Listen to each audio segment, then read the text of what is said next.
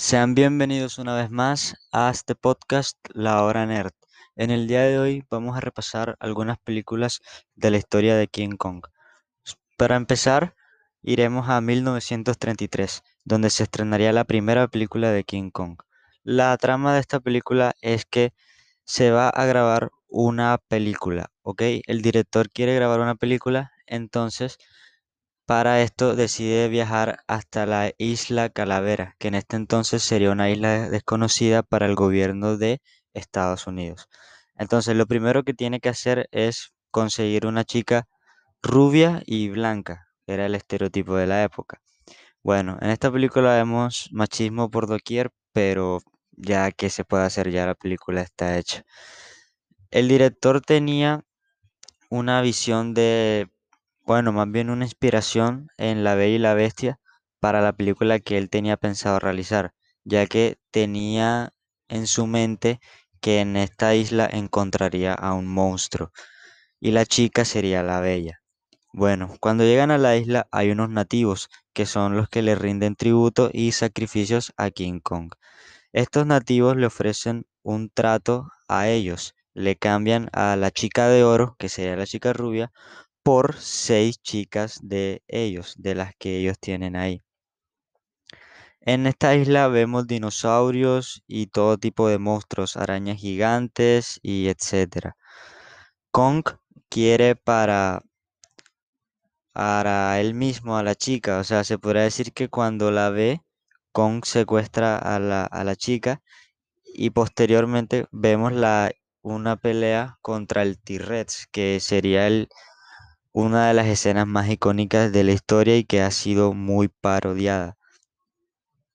Ok, bueno, vemos, lo mata con la quijada, le abre la quijada como vimos en otra película después, más adelante. Entonces se queda a rescatarla en la isla el ayudante del capitán, que posteriormente pues se enamorarían. Obviamente, ¿quién iba a esperar lo contrario? Pelea contra todos los monstruos, eh, los, nativos en esta película son aliados de los humanos, entonces por esa parte estuvo bien. Eh, duermen a King Kong con bombas de gas y pudieron haberse ido solo con la película grabada, pero el ser humano es ambicioso por naturaleza, no podíamos dejar a un animal vivo, claro que no, no hay que hacerlo. Entonces se llevaron a King Kong para presentarlo como King Kong, la octava maravilla del mundo. Entonces, cuando ya le están presentando, el flash de las fotos altera a Kong y él cree que están atacando a la chica de oro porque la exhiben frente a ella. Bueno, aquí dejar una foto de eso. Entonces, obviamente se suelta y digo, la gente sorprendida, evidentemente, o sea, ¿cómo no lo viste venir? Un mono gigante atado en un teatro que iba a salir mal. Entonces Kong empieza a buscar a la chica por todos lados, está desesperado. Y entonces viene la escena, diría que más, incluso más icónica que la película del T-Rex. El Kong montado en la cima del Empire State con la chica. Entonces eh, empiezan a llegar aviones de la Fuerza Aérea, empiezan a dispararle a Kong y lastimosamente Kong muere. Ahora, el director de esta película nos deja una pequeña ilustración, no lo sé. Kong no murió por las balas ni murió por los intentos del gobierno. Kong murió por la belleza, por el amor, por enamorarse.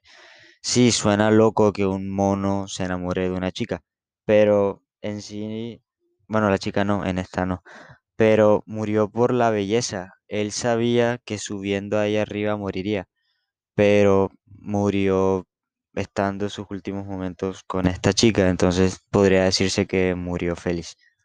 Ahora vamos a la película del 2005. Esta la haré muy breve. Es lo mismo que la anterior, pero en mala calidad. Listo. Ahora vamos a Kong y la Isla Calavera en el 2017.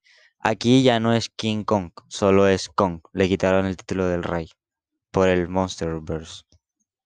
Ahora, esta película empieza en el Pacífico en el año 1944. Aquí es donde te explican de unos militares o soldados que quedaron varados en esta isla por Kong y los monstruos que hay en esta isla. En esta película era un proyecto de investigación. La isla Calavera es desconocida y eh, la finalidad para ir allá no era grabar una película, como en las dos películas anteriores. Hay más acción en esta película, hay porque no es una película, entonces, o sea, sí es una película, la película, pero no están grabando una película en la película. Entonces hay más acción, hay militares, balas y evidentemente hay un mafioso asiático. Casi no falta en una película de acción. Ahora, hay medio Marvel en la película, o sea, hay medio casting de Marvel en esta película, literalmente. Bueno, hay buenas analogías mitológicas. Hay mencionan algunos monstruos, algunas costumbres que son muy, muy bien representadas gracias a la tribu de nativos que está en esta isla. Ah, también hay nativos, obviamente. Y tiene un buen soundtrack de música de rock, más que todo, en algunos momentos.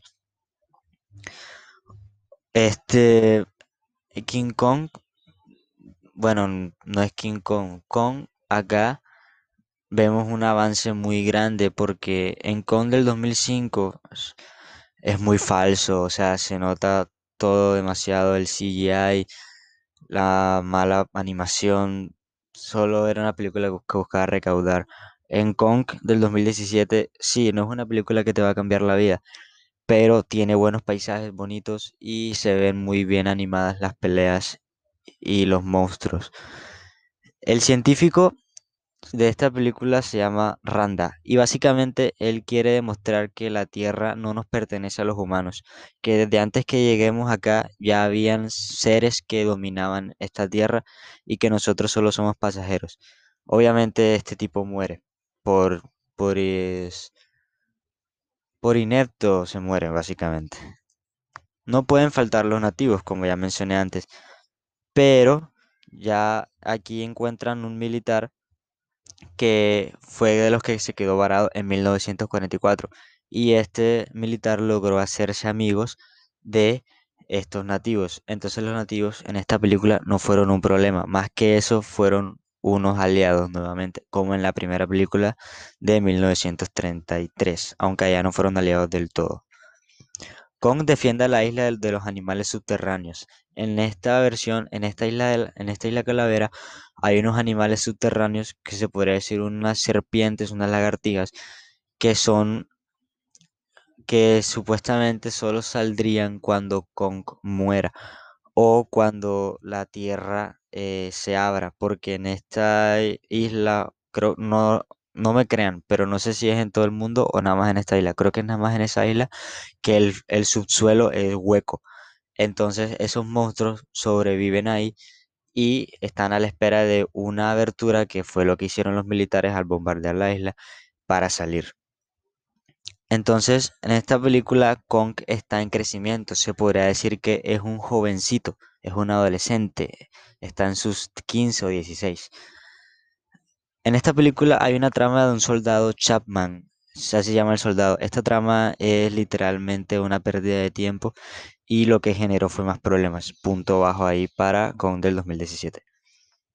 Aquí Kong tampoco ataca a la chica, curiosamente. Eh, la chica es Brie Larson, eh, Capitana Marvel. O sea, con enamorado de las rubias, básicamente. A veces sí son buenos los efectos especiales en una película además.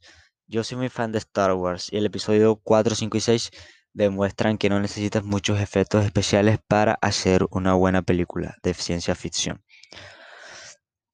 Kong derrota al monstruo mayor, a la lagartija gigante, se podría decir.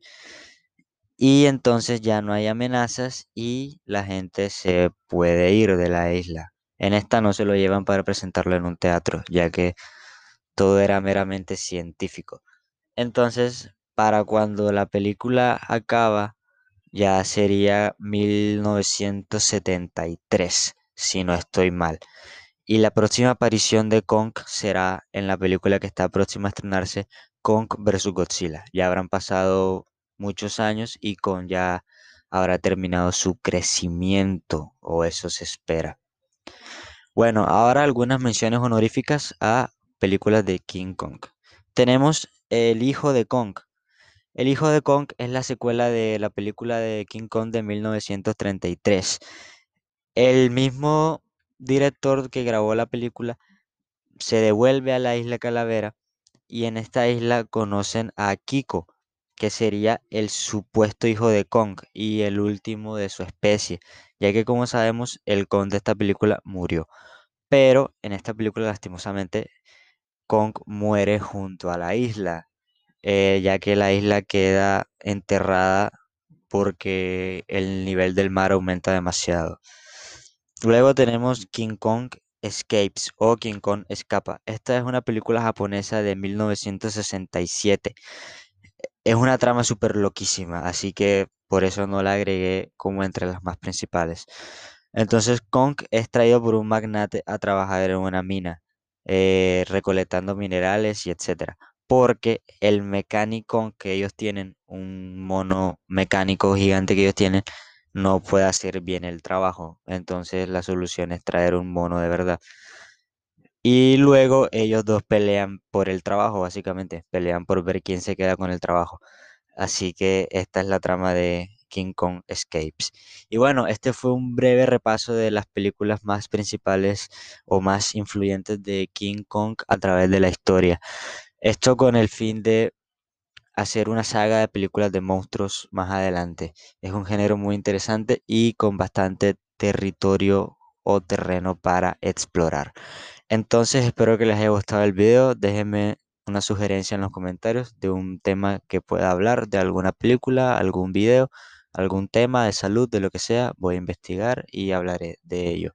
Entonces los espero en mi Instagram. Espero que se suscriban le den like al video, lo compartan con sus amigos y nos vemos en un próximo video de La Hora Nerd.